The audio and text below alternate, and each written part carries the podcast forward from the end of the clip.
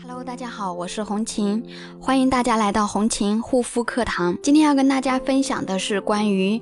敏感肌肤。我发现一个问题，现在的一个敏感肌肤的人群越来越多。那么有相关的数据显示，每三个人里面呢，就有一个人是敏感肌肤。根据世界卫生组织调查显示，黄种人中肌肤亚健康状态的占百分之七十，其中呢，百分之六十的。都市女人表现为敏感肌肤，由此可见，随着环境污染逐渐严重，精神压力越来越强大，敏感肌肤的发生几率也越来越高。然而，还有百分之三十的女性对敏感和过敏还傻傻分不清楚。对于这方面的内容，其实红琴在以前的一个分享当中啊就有普及过。那么今天呢，也可以简单的再提及一下。不同于过敏症状，敏感肌肤其实是指我们平时常说的一种耐受啊，皮肤耐受能力弱的一个肌肤类型，通常是指受物理、化学、精神等刺激后，皮肤容易出现种种不适的一个肤质。据调查显示，二十到三十岁的女性是敏感肌肤的主要群体。从关注程度来说，北上广占据的前三名的位置。随着护肤品的市场的崛起以及不断发展，加之人们对护肤的需求增大，人们对敏感肌肤的关注度不断的攀升，而互联网媒体从业者更容易出现敏感肌肤现象，学生、金融等人群的肌肤敏感肌肤率偏低。在受敏感肌肤困扰的人群中，女性要比男性多出很多，数量比大约是三比一。当敏感肌肤爆发过敏现象之后，超过八成的女性会立刻更换护肤品，还有百分之九的人呢会求助网络寻求解决办法，只有百分之八的人呢会选择找医生或者其他专业人士。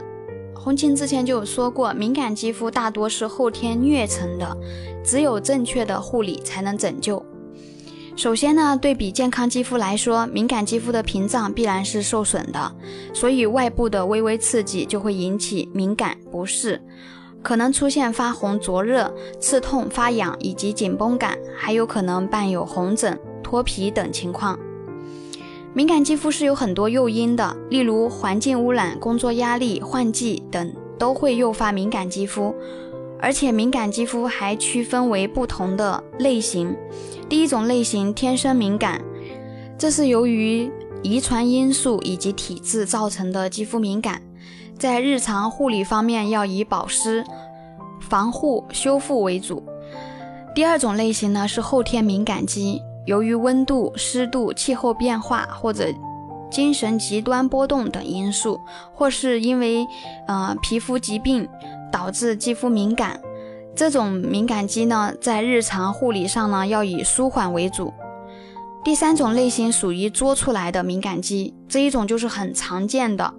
主要是由于过度清洁、频繁的去角质、误用三无产品，导致长期使用含有激素的护肤品或者是药物等，导致肌肤敏感啊引起的敏感肌。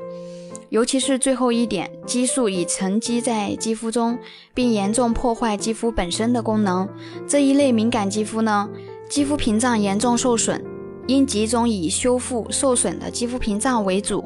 保湿防护为辅。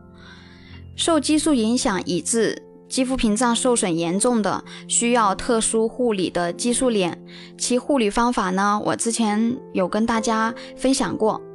那么大家有问题呢，也可以加我的微信幺三七幺二八六八四六零。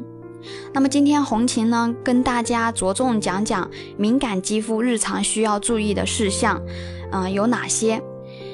第一个，首先，很多朋友在过敏之后，认为自身肌肤已经十分脆弱，便停止了所有的日常护理。其实这样做会导致肌肤水分不足、干燥起皮，无意中使过敏的情况更加恶化，肌肤更难恢复。即便是在过敏期间，我们也要非常小心的做好基础的护肤、皮肤的一个护理。每天呢，可以用温水洗脸，再使用修护。啊抗敏或者是纯天然植物成分的护肤品。第二个呢，当过敏时，肌肤状态敏感而脆弱，对外界的刺激呢都会比较敏感，所以要尽量隔绝电脑辐射、紫外线、空气污染等刺激。外出呢，一定要做好防护工作，啊，尽量遮盖过敏部位，可穿防晒衣、太阳伞、遮阳帽等等，一定要选用成分天然、不易致敏的防晒霜。第三个呢，当肌肤过敏时，可以通过调节饮食来改善肌肤的情况。啊，要忌口煎炸、油腻、宜清淡，营养均衡，就是多吃一些新鲜的蔬菜水果，能为身体补充大量的维生素，增强身体抗过敏能力，减少过敏几率。啊，吃新鲜的蔬菜水果呢，啊，效果会比吃综合维生素要好很多。好啦，今天的分享就到这里，感谢大家的收听，我们下一期再见。